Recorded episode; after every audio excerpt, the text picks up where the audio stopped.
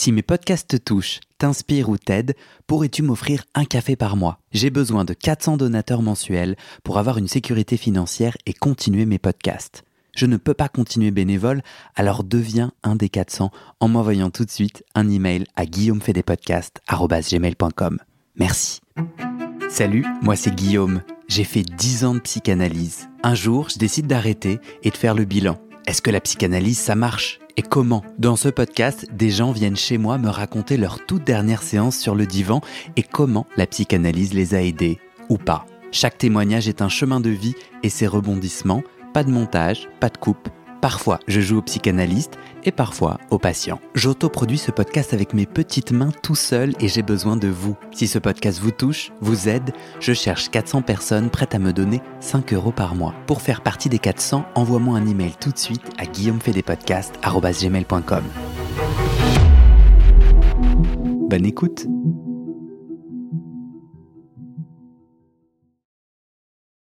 Voici un double épisode dans lequel un psychanalyste me fait parler. Quel est le désir profond, la pulsion de vie qui me fait continuer ce podcast depuis 48 épisodes? Comment je m'y prends? Est-ce que je veux devenir psychanalyste? Mais d'ailleurs, ne le suis-je pas déjà? Et chaque épisode serait une séance de psychanalyse en direct. Ces questions et plein d'autres qui vous amènent dans les coulisses de ce podcast. À mon tour de jouer à l'introspection.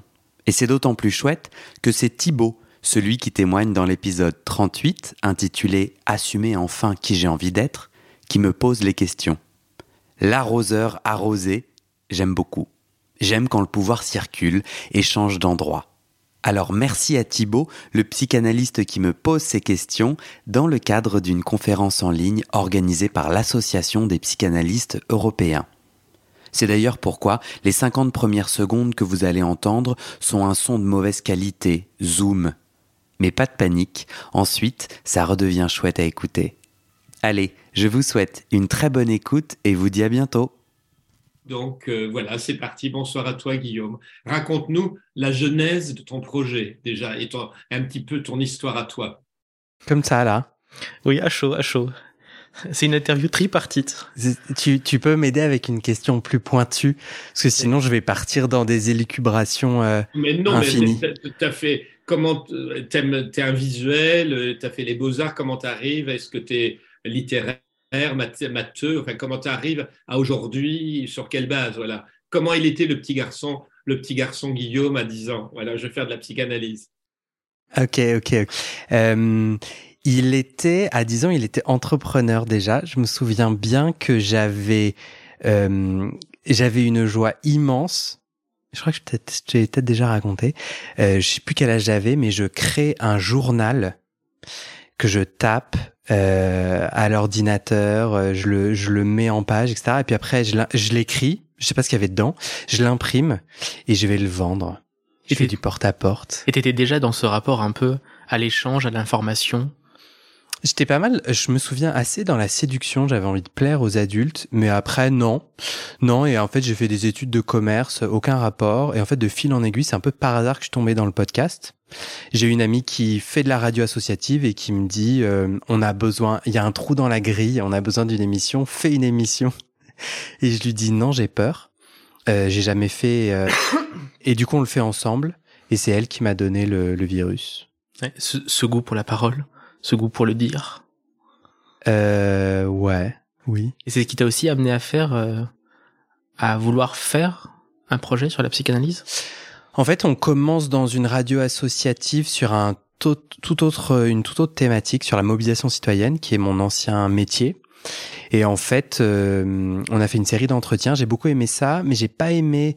Euh, j'ai été très attiré par la liberté du podcast ça peut être n'importe quel format, ça peut aller, euh, ça peut être n'importe quel rythme. Tu réponds pas à une grille euh, qui t'oblige à une certaine durée ni un certain jour. Et euh, à ce moment-là, c'est bien tombé et, le fil de la joie de l'audio a rejoint le fil de la joie de l'intime. Où en fait, à ce moment-là, moi, je j'ai fait dix ans de psychanalyse en, en discontinu et je décide d'arrêter euh, et c'est ce que je raconte dans le tout premier épisode du podcast. je suis assez estomaqué par euh, deux choses. La première, c'est la réaction de mon analyste et comment cette fin se termine, enfin cette fin se réalise. Et la deuxième chose qui me qui m'étonne, euh, c'est ma c'est mon isolement, c'est ma solitude. Je ne je n'avais personne à qui parler de psychanalyse. En fait, j'avais envie de me dire, je me rappelle de m'être dit, bon bah ça se passe comment en fait pour les autres? Je sais pas, les autres, ils, ce que j'avais envie de me comparer, j'avais envie de partager, et j'avais pas ça. Et le podcast au début a été une excuse, ouais, pour euh, parler à des vrais gens euh, qui ont fait une analyse, quoi. Et donc du coup, dans ce dans dans ce rapport à la parole, au fait de vouloir témoigner, qu'est-ce qui te donnait envie? Qu'est-ce qui t'a donné envie de te raconter dans ce podcast? Donc de ne plus faire parler les autres, mais de me faire parler moi. Hmm, quelque part dans le premier épisode, en fait, tu te racontes toi pour inviter l'autre à se raconter. Ouais. Qu'est-ce qui t'a donné envie de te raconter? C'était quoi la motivation? T'avais envie de partager, mais t'avais envie de partager quoi? Dans ton rapport à la psychanalyse, dans ton rapport à l'autre, et dans ce plaisir à se raconter peut-être? C'est une bonne question. Je pense que c'est plein de choses qui se mélangent. Euh... Je dirais que la première impulsion, c'est celle que je te disais juste avant, c'est euh, aller parler à des gens. C'est ma première, euh, ma première envie, c'était celle-là, et euh, avec un micro, en fait, tout seul, quand tu dis coucou, quelqu'un veut me parler, c'est un peu plus compliqué, alors que quand tu as le cadre du podcast, facilite. Et après, euh, il y a vraiment, c'est marrant parce que j'en parlais justement à quelqu'un il y a pas très longtemps, d'essayer de comprendre pourquoi je fais ça. Euh, je pense que le deuxième point, il serait transgressif, c'est-à-dire j'ai j'ai une joie, j'avais et j'ai une joie à faire entendre quelque chose que je n'entends pas pour le moment. Et l'aspect de transgression, c'est un peu, moi, je commence la psychanalyse à 19 ans, j'ai pas de, tu vois, de connaissances ou de compétences, mais je vois quand même un monde assez fermé. Et euh, ouais, j'ai un petit kiff à me dire, bah, si je trouve des gens qui, avec consentement, racontent ce qui se cache, ce qui se dit dans le cabinet psychanalyste, ça me fait, ça me fait marrer, ça me plaît, un peu comme un adolescent vient challenger une autorité. Je pense qu'il y avait cette dynamique. tu l'as d'ailleurs raconté dans un de tes podcasts. Tu as eu, as eu beaucoup de mal au début à aller stimuler, non pas des gens qui sortaient d'analyse, donc des analysants, euh, mais des analystes. C'est-à-dire que tu t'es même pris des, des mails assez assez violent. Ouais, ouais, ouais. Il y a un moment donné, je me suis dit tiens, ça serait intéressant de faire entendre l'autre côté du divan. Et euh, et euh, et en effet, il y a eu. En fait, j'ai trouvé les les annuaires de de des principales associations de psychanalyse en ligne, donc n'importe qui peut n'importe qui peut le faire. Et j'ai envoyé des emails quoi, puisque la, les, les, les contacts étaient publics en parlant du podcast et en disant est-ce que vous souhaitez euh, participer? J'avais envie de faire entendre ce que des psychanalystes avaient à dire s'ils le souhaitaient de, de ce que c'est la fin d'une analyse selon eux, la leur ou celle de d'autres personnes comme des cas. Euh. Et en effet, ouais, ça, ça a ébouriffé certaines personnes, ouais. Et ébouriffé jusqu'où? Eh ben, jusqu'à une forme de colère. Ils étaient pas contents. Et je, je sais, ben, ça leur appartient. Je sais pas trop pourquoi c'est pas tant le pourquoi, mais plus le qu'est-ce que toi ça a fait. Qu'est-ce que ça t'a fait qu'on te renvoie finalement euh, un retour de, à l'autorité? Tu parlais tout à l'heure de transgression à, l'autorité. Là, on t'a quelque part certains t'ont un peu rappelé à leur ordre, à leur perception. Ouais. Euh, ben, je... alors d'abord, j'étais très triste. Donc j'ai certainement appelé euh, des amis en disant je suis très triste parce que moi dès que l'autorité me valide pas euh, j'ai un petit coup de panique en me disant mais ils ont forcément raison. Puis c'est des, personnes âgées donc je me disais ah là là mais du coup euh, il y avait oui, ça fait une petite moyenne d'âge avec la psychanalyse quand même. Il y avait un poids tu vois à cette voix particulière et puis la, les réactions elles étaient pas toutes comme ça hein, mais les réactions négatives étaient tellement virulentes que je me suis dit bah tu peux pas être à ce point-là virulent si c'est pas un peu vrai. Donc je me suis comme d'habitude remis en question ce que j'appréciais assez bien et après j'étais assez euh, c'était bah l'adolescent en moi était satisfait parce que j'ai trouvé l'autorité stupide c'est-à-dire que moi, je suis allé à la rencontre de ces gens, je dis, bah, dites-moi, enfin, je, veux bien être convaincu de la stupidité de ma démarche et tout, il n'y a pas de problème, dites-moi. Et là, c'était nul. Enfin, c'était euh, pas intéressant, quoi. Enfin, c'est nul. En tout cas, eux, ils vivaient leur émotion, mais à part l'émotion, ils m'ont pas proposé d'argument. Je me suis dit, ah oui, je suis en train de, de, de, fragiliser des gens ou je suis en train de faire dire quelque chose qui fait du mal. Et la dernière chose, c'est un peu aussi une réponse à ta première question. C'est pourquoi je fais ça? Moi, petit à petit, j'ai développé vraiment un amour C'est, je ressens de l'amour et de la curiosité qui sont un peu les deux mots que j'ai trouvés avec euh, quelqu'un avec qui j'ai échangé pour comprendre pourquoi je fais ça. Euh, l'amour, c'est j'ai vraiment un, respect et une joie à entendre ce que les, à recueillir le témoignage et à en prendre soin. Je trouve que le témoignage, il est thérapeutique, il est, c'est comme un coming out, quoi. Et ces gens-là, ils viennent pas par hasard, ils viennent déposer des choses. Et moi, je suis dans un élan vraiment, ouais, je dirais amoureux, bon, sans l'aspect peut-être euh, romantique ou, il y a vraiment un élan et l'autre c'est la curiosité c'est qu'en fait je suis intarissable je me découvre intarissable de euh, ah ouais, dis-moi plus. Et, d'ailleurs, dans ce que tu disais tout à l'heure, euh, tu as spécifié que c'était des gens qui venaient déposer un témoignage avec consentement. Euh, finalement, il y a eu un peu de succès derrière ça. Il y a beaucoup de gens qui ont consenti, euh, pas que des psychanalystes, hein, bien sûr, surtout des gens qui sortaient d'analyse ou qui ont vécu une analyse, parfois euh, très heureuse, parfois très triste, dans, tous les podcasts que tu, tous les épisodes de ton podcast. Du coup, comment est-ce que tu as trouvé ce, ce, ce consentement? Comment est-ce que les gens sont arrivés à toi? En fait, c'est un, c'est un faux succès. Parce qu'en vrai, euh... le monsieur qui a, qui a comme reçu un prix, le prix du meilleur podcast, il y a de cela deux semaines, euh, et c'est un succès qui n'est pas légitime. Non, non, tu es sympa. Non, non, non, non. Je, je, c'est un succès et ce podcast est, est génial et il faut absolument l'écouter immédiatement. Euh, mais non, ce que je voulais dire, c'est un faux succès, c'est-à-dire euh, euh, je trouve ça très intéressant et c'est très entrepreneurial. Moi, j'ai demandé à 500 personnes, 10 disent oui. Et toi, tu vois les 10 qui ont dit oui et tu dis, ah, mais c'est cool, 10. Bon, là, il y en a 40. Mais en fait, il y en a fois 10 qui ont dit non. Le faux succès, c'est en tout cas, c'est un vrai succès, mais ça camoufle. Bah, en fait, euh, mon ratio, il est très bas, le nombre de, entre, tu vois, quand je démarche, notamment au début, des gens, il y en a euh, 1 sur 20 qui veut bien euh, Finalement, c'est l'aventure entrepreneuriale qui parle. C'est-à-dire que c'est sur le cimetière des échecs que tu as fait ton succès? Ah, complètement. En fait, euh, tous mes podcasts, et parce que j'ai plusieurs podcasts qui parlent de l'intime, donc j'ai ce podcast sur la psychanalyse, ma dernière séance de psychanalyse. J'en ai un autre qui s'appelle Comment devenir sexuellement épanoui, où là j'invite des hommes gay, bi ou queer à raconter leur cheminement d'épanouissement sexuel. Et pareil, et, et les deux c'est pareil, c'est vraiment un niveau d'intime où la plupart des gens disent mais non t'es fou, qu'est-ce que je vais aller raconter ça dans un micro?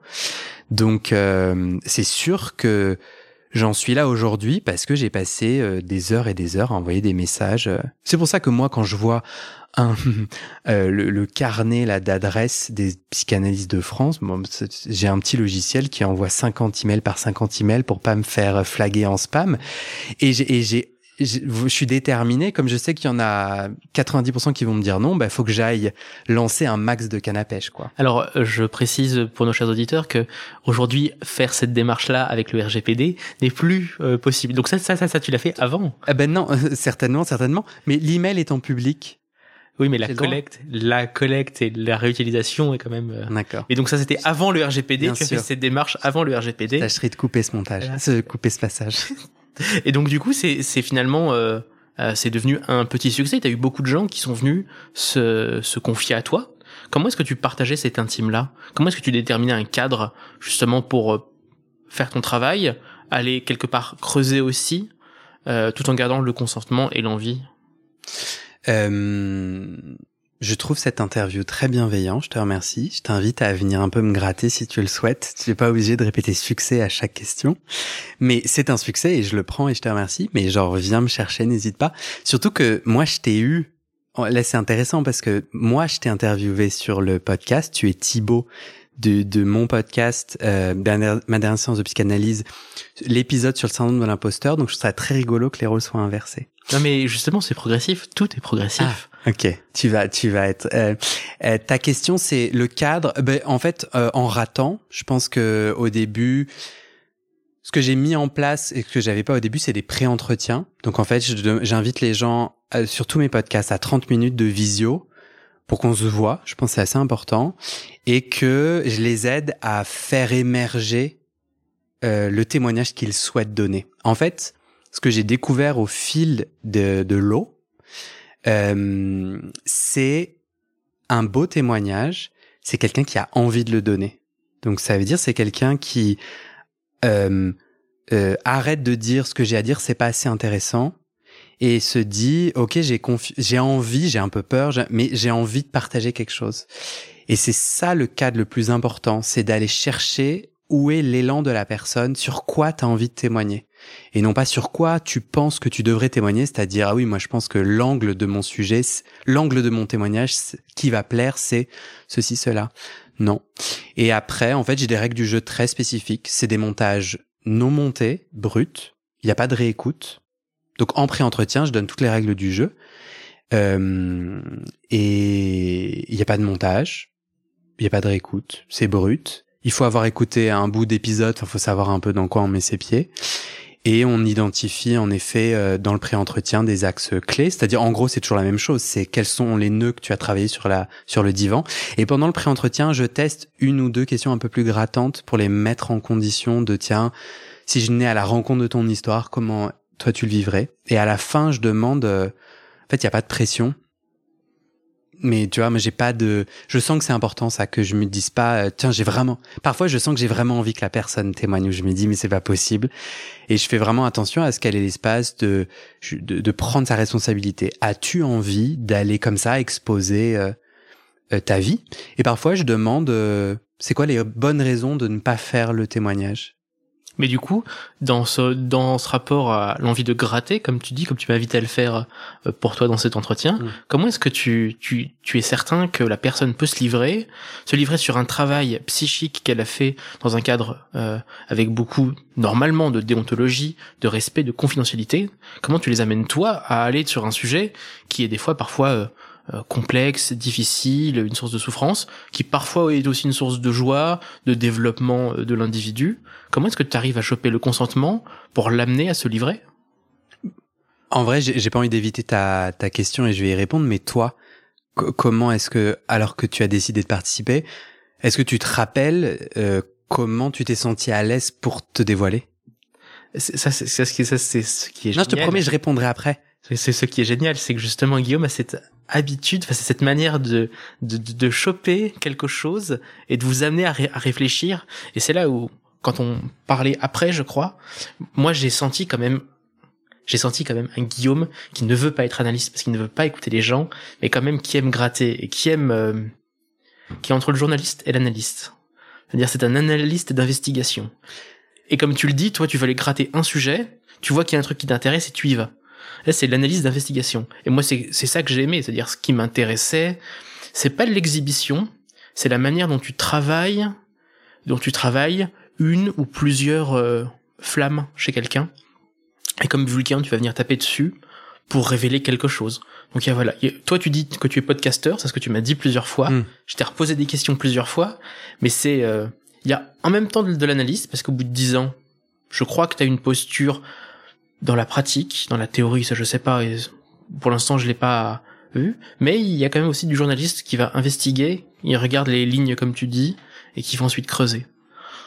Moi, en préparant le, en préparant cet échange, j'ai, j'ai marqué, je sais pas si j'ai mes notes, j'ai marqué que je me sens euh, artiste, psychanalyste, pirate. Pirate. C'est intéressant. Moi, j'avoue que ça rendait beaucoup mieux quand je l'ai écrit. Là, c'est l'air un peu tout pourri.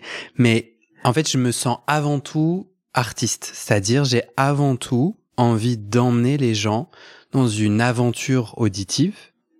Euh, moi, l'image m'intéresse pas du tout. Elle me limite, elle me complexe. En vidéo, pour moi, c'est l'horreur. J'ai pas en... Et tu, et tu, et pourtant là tu survis. Et, là, je suis en vidéo, mais c'est pour ça que je suis caché derrière mon bras de micro. Non, non, mais je suis très beau et tout, il y a pas de problème.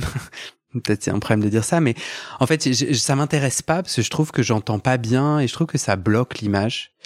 Euh, moi, je suis un artiste de l'oreille et j'ai envie d'embarquer les gens et de leur faire vivre quelque chose. Et moi, je suis le plus touché quand les gens me disent euh, ça m'a ouvert des fenêtres dans ma tête tu m'as amené à des endroits où vous, vous, euh, l'invité et toi, m'avez amené à des endroits où je me suis remis en question, ou bien euh, ça m'a gêné, ou bien ça m'a intéressé, je me suis retrouvé ou je me suis pas retrouvé, et et euh, et j'ai voyagé quoi, et j'ai appris.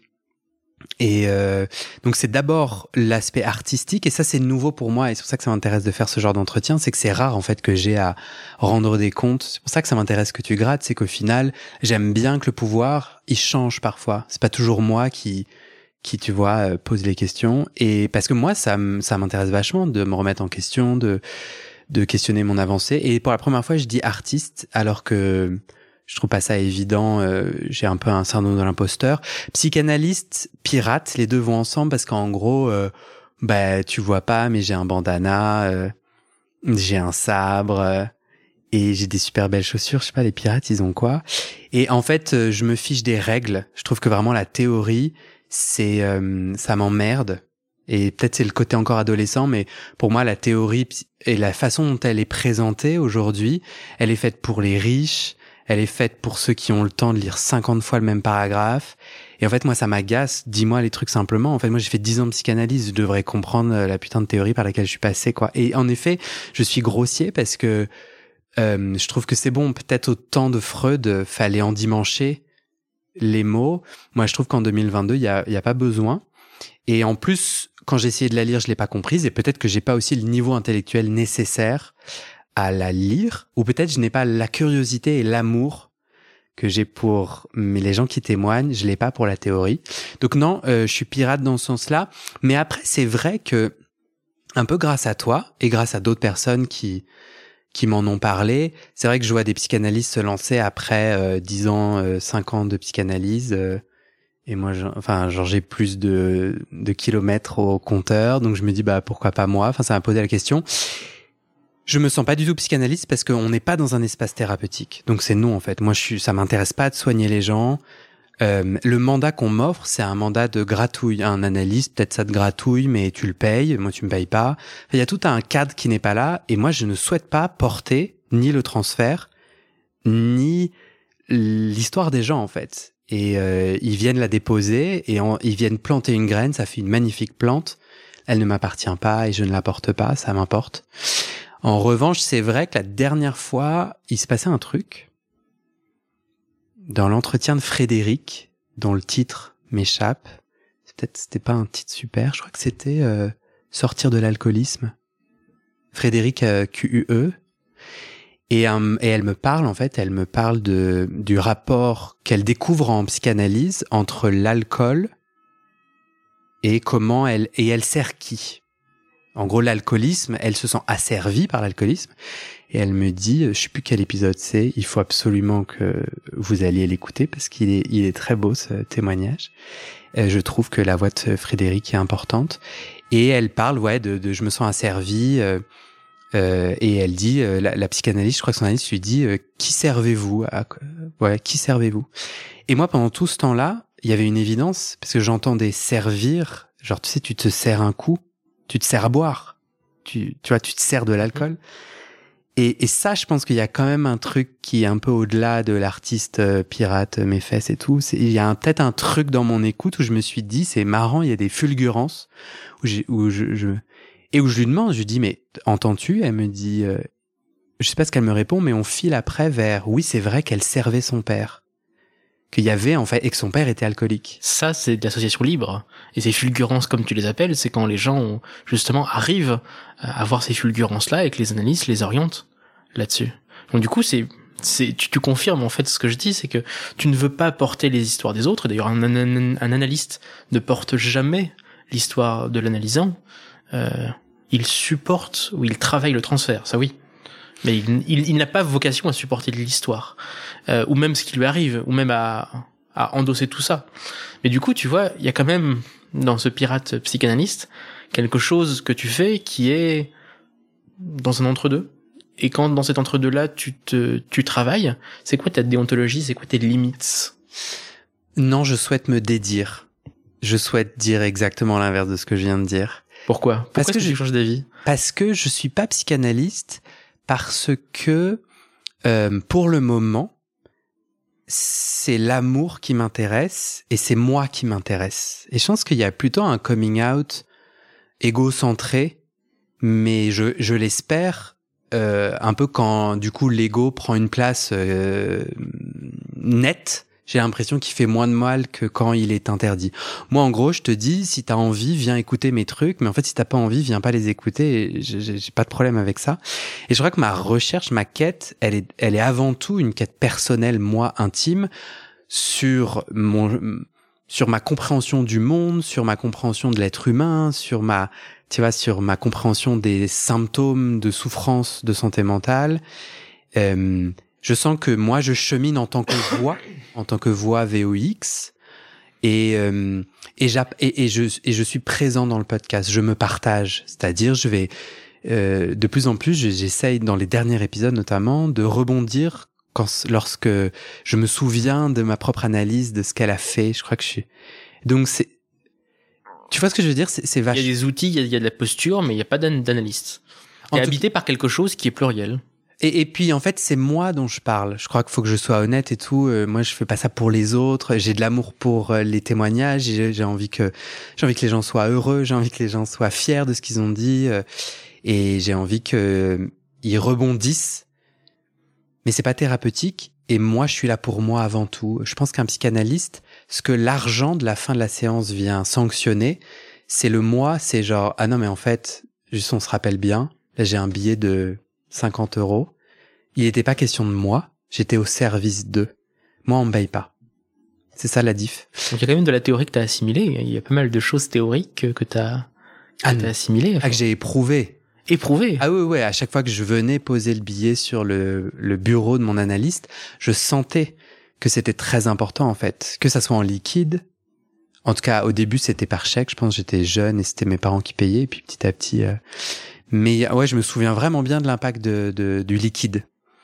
Et, de, et pour moi, c'était très important, une fois que j'avais livré mon indicible, de dire non mais le gars, je le paye.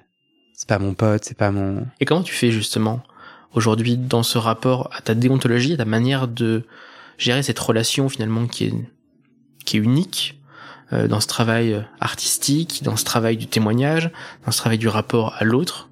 Comment est-ce que tu Comment est-ce que tu, tu travailles ça? C'est quoi la déontologie pour toi que je comprenne? C'est genre comment je fais pour pas manipuler les gens? Hmm, pour avoir de vrais témoignages, pour être respectueux, pour ne pas avoir d'incidence sur eux, pour que peut-être aussi, quand le podcast s'arrête, ça reste un podcast et que ce soit pas euh, une source de dérive aussi? Et, comme quoi une source de dérive? Je sais pas. Ce que ce que toi, ce que ta ta pratique, tes envies en fait te disent. Ouais. Euh... En fait, je fais signer aucun contrat. Et le jour où quelqu'un m'envoie un message en disant en fait euh, j'aimerais que mon témoignage, soit retiré, je le fais. Et ce que je dis aux gens et qui est assez vrai, c'est que pour moi la priorité c'est eux ou elles. Et c'est sûr que ça me saoulerait. Euh, tu vois, si demain Hélène, l'épisode avec lequel on a gagné un prix euh, trop cool et tout, l'épisode 11, le 11e en tout cas, il est trop beau et moi je les aime. En fait, chaque témoignage, je les aime quoi. Et donc si la personne, bah, j'ai envie de savoir un peu pourquoi, mais je respecterai complètement. Et voilà. Et donc il y a pas de sujet quoi. Il y a pas de sujet d'argent ou il y a pas de sujet. Euh, ça n'est jamais arrivé. Mais je pense que déontologiquement, ça s'est petit à petit formulé pour moi et c'est essentiel de mettre l'autre en priorité. Et après, en fait, j'aime bien le deal. Il n'y a pas de montage. Et je suis pas journaliste. C'est-à-dire, moi, je viens pas chercher, j'étais attaché de presse dans une, dans une vie antérieure, et je viens pas un journaliste, je ne crois pas à l'objectivité du journaliste. Je n'y crois plus. Et du coup, un journaliste vient saisir un bout, une citation, un bout de ton propos et, l'utiliser pour euh, faire, faire entendre le propos que le journaliste souhaite faire entendre. Moi, le deal, c'est tout est dedans.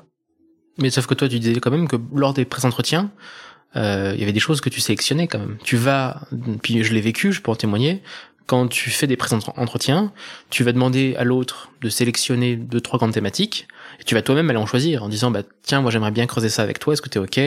Euh, Pense déjà, mmh, mmh. en faisant une liste au sujet que tu retraces. Donc il y a quand même aussi un parti pris. Ouais. Ouais, tu as raison mais je crois avoir la capacité, et je pense que je me trompe, de d'entendre si s'il y a vraiment de la joie derrière le le les axes que je propose, c'est-à-dire en gros, euh, En gros, bon, les gens, en gros, ils me disent, voilà mes principaux nœuds que j'ai travaillé en psychanalyse. Et ce que je vais dire, je sais pas si c'était ton cas, mais c'est, on peut pas tout couvrir en une heure selon combien de nœuds les gens ont dit. Si tu devais n'en saisir que deux ou trois, ça serait quoi? Euh, ça serait ça serait lesquels? Et souvent on arrive du coup à les ranger en enfin souvent ils disent ouais bon bah en fait en vrai celui-là en fait je le mentionnerai autour de celui-là. Enfin ils se priorisent. Et c'est une responsabilité que je veux que eux prennent. Est-ce que je le fais toujours bien? Je sais pas. Est-ce que je les influence et qu'ils deviennent soudainement aveugles et incapables? Je crois pas trop parce que tenir une heure sur un sujet dont t'as pas envie de parler, qui n'est pas vraiment le tien, enfin tu vois, ça serait un peu chaud, je pense. Mais en tout cas, je leur dis est-ce que t'as envie de raconter ça? Et puisque tu ne peux pas tout dire, c'est dans mon email euh, de départ. Puisque tu ne peux pas tout dire, qu'est-ce qu'est-ce qui est important pour toi de dire? Et le pré-entretien se conclut par est-ce qu'on est passé à côté de quelque chose d'essentiel? Oublie tout ce qui vient de se passer, tout ce qu'on vient de se dire. Est-ce qu'on est passé à côté de quelque chose? Et tu et ça m'est est-ce que ça m'est déjà arrivé? Non. Il y a des détails qui ressortent, mais non. Non, parce que les gens, ils savent ce qu'ils viennent faire, quoi. Ils viennent pas me servir moi, ils viennent se raconter eux. Je, je crois vraiment pas. Mais restons vigilants. Je pense que le pire qui peut m'arriver, malheureusement, c'est des énormes audiences. C'est un succès gigantesque. Parce que là, en fait, euh, moi, je, pense que j'irai faire quelque chose d'autre. Je pense, mais peut-être pas. Du moment où le succès arrive, toi, tu t'en vas. En fait, je pense que du coup, euh, les gens, ils se livrent différemment. J'ai déjà eu une psychanalyste euh, qui a finalement annulé son intervention parce qu'elle a, parce qu'en fait, apparemment, dans certains milieux psychanalystes, le podcast est écouté, qu'on lui a dit non, non, faut pas que tu te livres parce que ça va compliquer ceci, cela. Et je pense que la parole des gens, elle vient écraser par un podcast très populaire. Mais bon, peut-être qu'ils le sauront pas que ce sera populaire. Finalement, ton, ton audience, elle est plus les gens qui sont sortis de leur psychanalyse ou les psychanalystes? Ah non. Ah, euh, j'en sais rien, pardon. Moi, je, moi, les messages que je reçois, je, je reçois très rarement des messages de psychanalystes, mais les messages que je reçois et qui, moi, font vraiment mon, ma joie, c'est des gens, la plupart du temps, en analyse, euh, qui sont qui sont comme moi en fait. J'ai créé le contenu que moi j'avais envie d'avoir qui sont tout seuls assez isolés dans ce cheminement d'analyse et qui disent que que les mots résonnent. Et du coup est-ce qu'aujourd'hui tu travailles différemment? Moi je piche pas excuse-moi je piche pas les psychanalystes qui écoutent mes podcasts hein bah, Toute la journée, tu j'en suis de la, du propos de gens. J'en suis un bon exemple. J'en suis un très mauvais, un très bon exemple, un très mauvais exemple. Ah non, mais c'est un boulanger d'ailleurs du pain le soir, quoi. Et, ce qui est d'ailleurs formidable, c'est que récemment, on, a eu euh, une réunion, un festival euh, où on a commencé à parler. Il se trouve qu'en revérifiant, j'avais des collègues qui étaient abonnés à toi. Comme quoi, notre association est quand même euh, très adogmatique et quand même très très ouverte parce qu'il n'y a pas que certaines typologies parfois dogmatiques euh, d'analystes. Il y a pas toutes les chapelles ne sont pas pareilles. Et donc ce qu'on voit comme surreprésentation, c'est ce côté un petit peu dogmatique. Mais quand on est passionné, vraiment passionné, euh, je peux, je pourrais parler pour toi de céramique. Je suis sûr que tu peux en manger euh, jusqu'à endormir. Non, euh, moi j'ai envie, euh, je crois comprendre. Et ça m'intéresse beaucoup de comprendre les gens qui disent que ce podcast est une hérésie ou une sottise ou. C'est génial, c'est génial. en fait, je trouve ça moi, je reconnais que ça ne, ça ne dit rien de ce qui se passe en analyse. Ça dit très difficilement de ce qui se passe en analyse. Parce que les témoignages que je recueille, c'est des gens qui ont conceptualisé, storytellé leur histoire.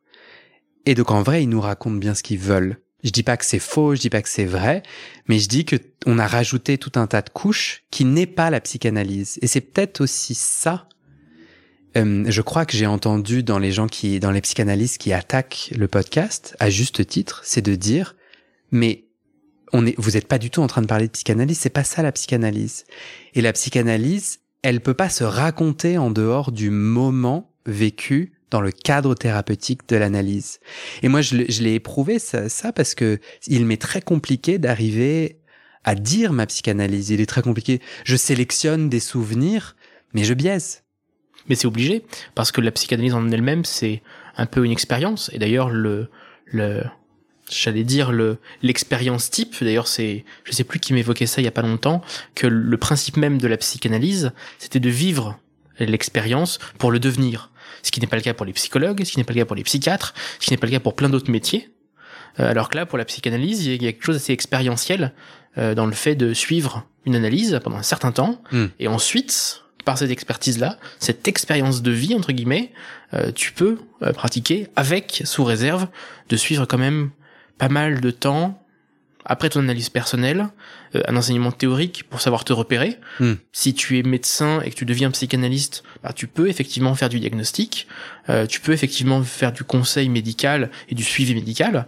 Et si tu n'es pas médecin, bah tu prends en compte tous ces paramètres pour ne pas faire de diagnostic, pour réorienter, Hmm. mais être suffisamment alerte sur qu'est-ce qui pourrait arriver et savoir garder une déontologie, un cadre et pouvoir euh, Hmm.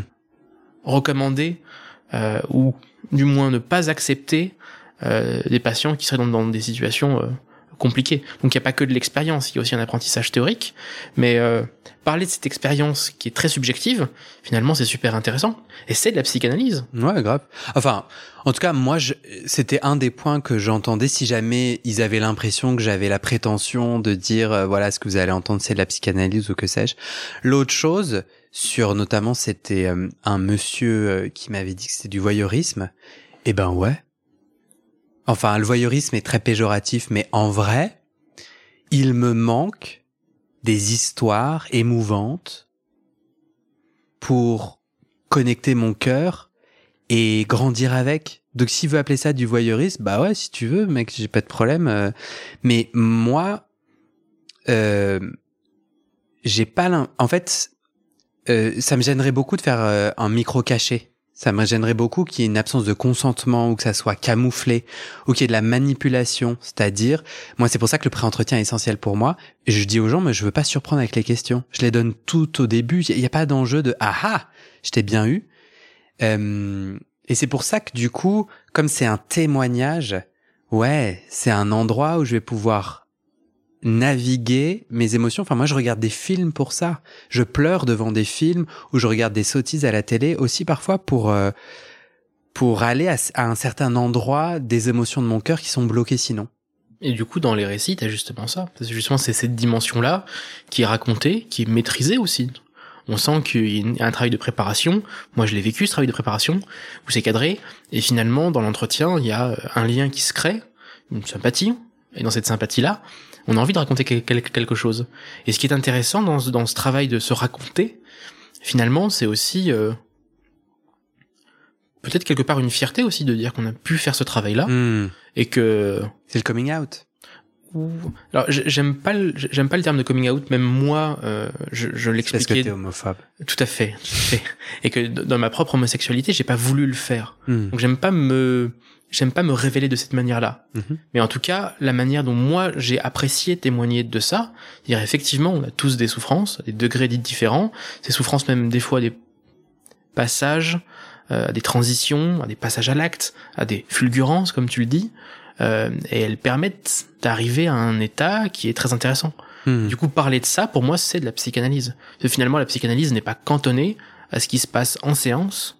Hmm. Il y a surtout l'expérience d'une vie. Quand tu te mets dans une dimension où je suis en une analyse, quand tu sors du cabinet, bah, justement, toute la confrontation aux idées et aux, perceptions, elle se passe aussi en dehors. Ouais. Donc quand je... Moi, quand- je m'en fiche de savoir. Enfin, ça, ça m'intéresse pas. Oui, mais du coup, c'est c'est ça qui est Ce que super tu dis est intéressant. intéressant, mais moi, je m'en fiche de ça, de, de, de savoir ce que c'est ou ce que ça n'est pas. Quand tu dis que il y a des gens qui te contactent parce qu'ils sont en analyse, c'est justement, c'est que quand on sort du, du cabinet, on est un peu seul en tant, Ouais, ouais. en tant qu'analysant, on est seul face à soi-même, Ouais. à ses révélations, à ses craintes, à ses peurs, à ses joies, et quelque part d'entendre que d'autres vivent ça et l'ont vécu, ben, ça montre bien que le travail existe.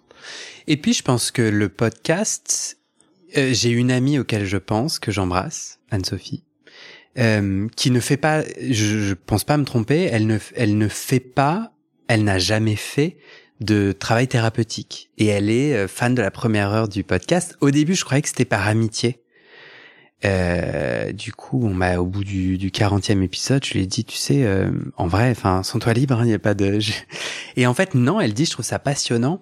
Et moi, je pense qu'il y a un appétit pour, bien sûr, entendre la vie des gens, mais il y a un appétit pour cette forme de soins de santé mentale. C'est-à-dire qu'on est, je pense qu'on est dans un monde, oh, j'aime pas cette, ce début de phrase, mais je pense qu'il y a un besoin, il y a, un besoin de prendre soin de notre santé mentale, qu'il y a la promesse des thérapies courtes, en trois mois, tu seras un homme nouveau, une femme nouvelle, qui marche plus ou moins, et la psychanalyse détonne là-dedans, elle a mauvaise presse, c'est censé durer dix ans, c'est ultra opaque, il y a pas, on comprend pas le délire, etc.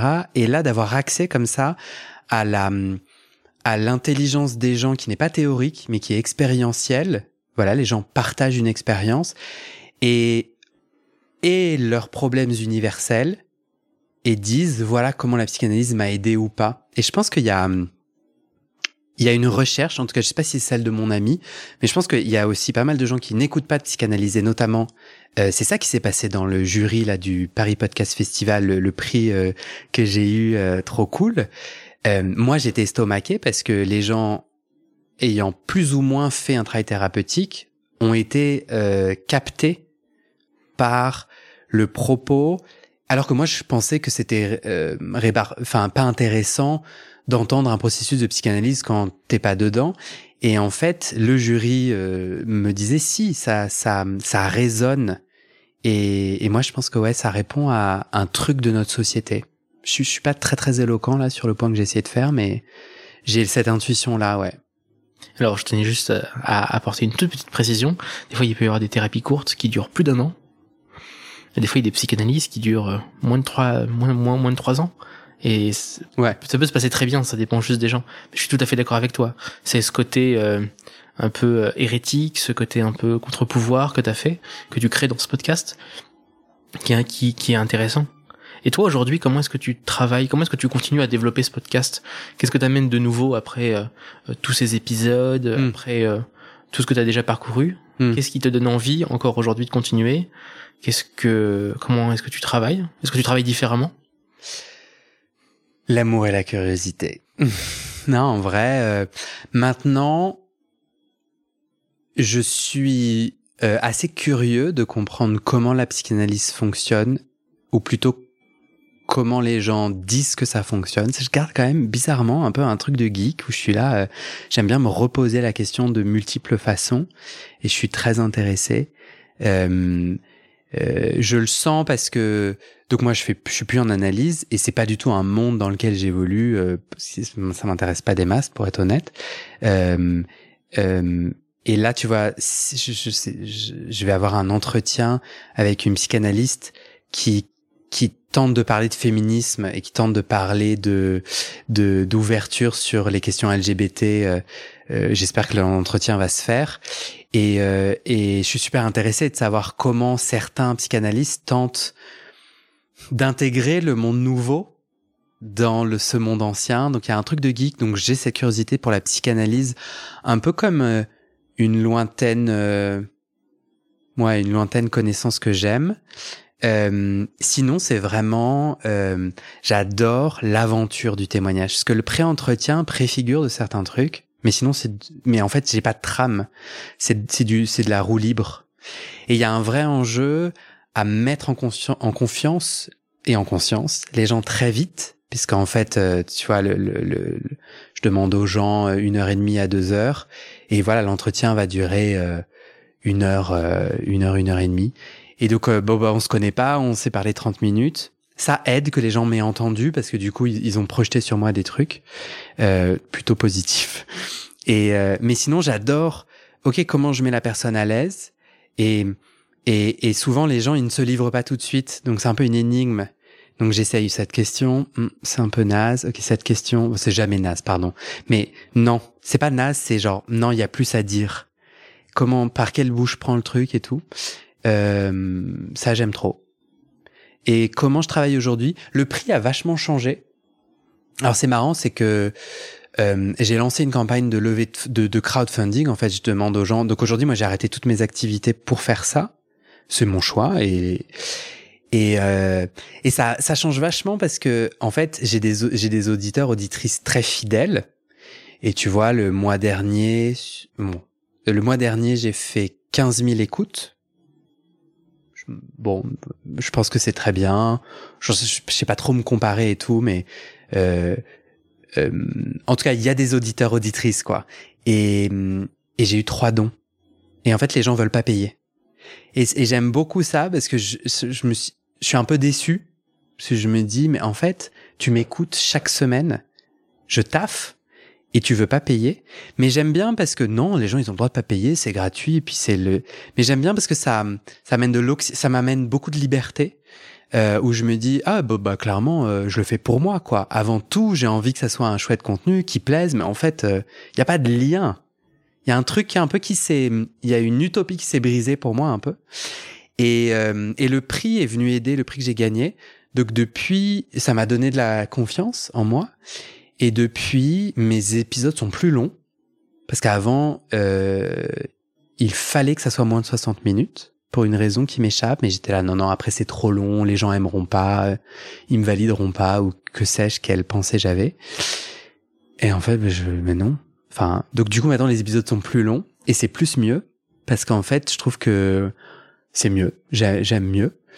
Et euh, je me sens pas attaché. Je développe un autre podcast à côté. Euh, là, pour le moment, il y a des épisodes toutes les semaines, mais euh, j'ai besoin d'air. J'ai besoin que ma créativité, elle, j'ai besoin que le podcast puisse s'interrompre. Euh, voilà. Et puis, je, et puis, je pense que les deux gros il faut que j'ai euh, réussi à débloquer. Donc moi, j'avais zéro compétence et expérience dans ce domaine du podcast, donc j'ai tout appris de zéro et j'ai trouvé ça trop bien. Et en fait, euh, là récemment, le prix que j'ai gagné, alors même que j'avais pas de technicité et que mon son avait des bugs, ça m'a ouvert la porte pour me dire vas-y, en fait, je simplifie. Et du coup, je suis, je, veux, je suis vraiment sur un format très simple de prise de son, de mixage, j'y passe peu de temps parce que c'est pas ça qui m'intéresse. Moi, ce qui m'intéresse, donc quand tu dis comment tu travailles, euh, je sors de la vanité de ce que je devrais faire. Donc bon bah quand t'as un podcast, faut soigner ceci, faut soigner cela. Moi, en fait, si vous voulez un son absolument parfait à la France Inter, bah écoutez France Inter, parce que moi je sais pas faire ça. Et puis moi, ce qui m'intéresse, c'est de rencontrer les gens, de faire des épisodes. C'est pas de les peaufiner. Donc le gros il faut que j'ai su débugger, c'est il faut monter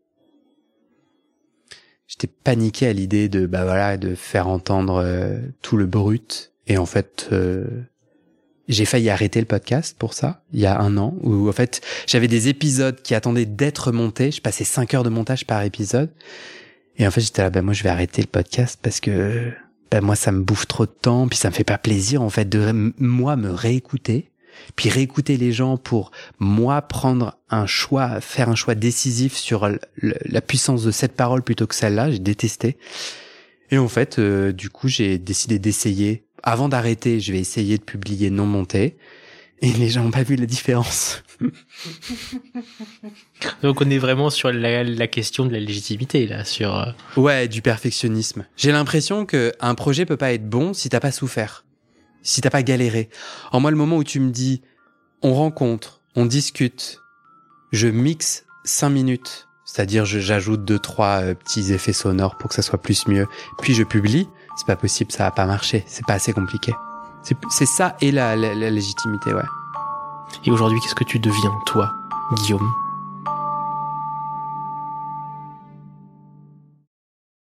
Et c'est la fin de cet épisode vérifiez dès maintenant si la suite est déjà publiée.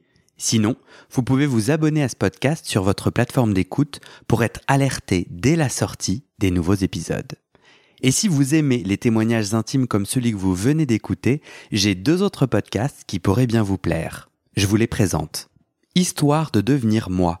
Ça, c'est un podcast dans lequel des gens ordinaires me racontent un tournant déterminant pris dans leur vie. Ils racontent le déclic qui a tout changé et comment ils sont devenus un peu plus eux-mêmes. Comment devenir sexuellement épanoui? Ça, c'est un podcast dans lequel des hommes, gays, bi ou queer, racontent leur chemin de sexualité et comment ils tentent de s'épanouir face aux normes. Alors pour écouter ces podcasts, vous pouvez tout simplement taper les titres dans la barre de recherche de votre plateforme d'écoute.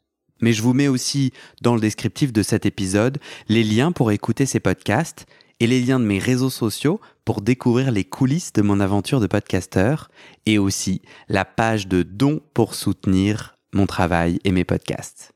En tout cas, n'hésitez pas à m'envoyer vos retours et vos réactions à guillaumefedepodcast.gmail.com ou sur mes réseaux sociaux. Ça me motive énormément de savoir que ces histoires naviguent et résonnent, ou pas d'ailleurs.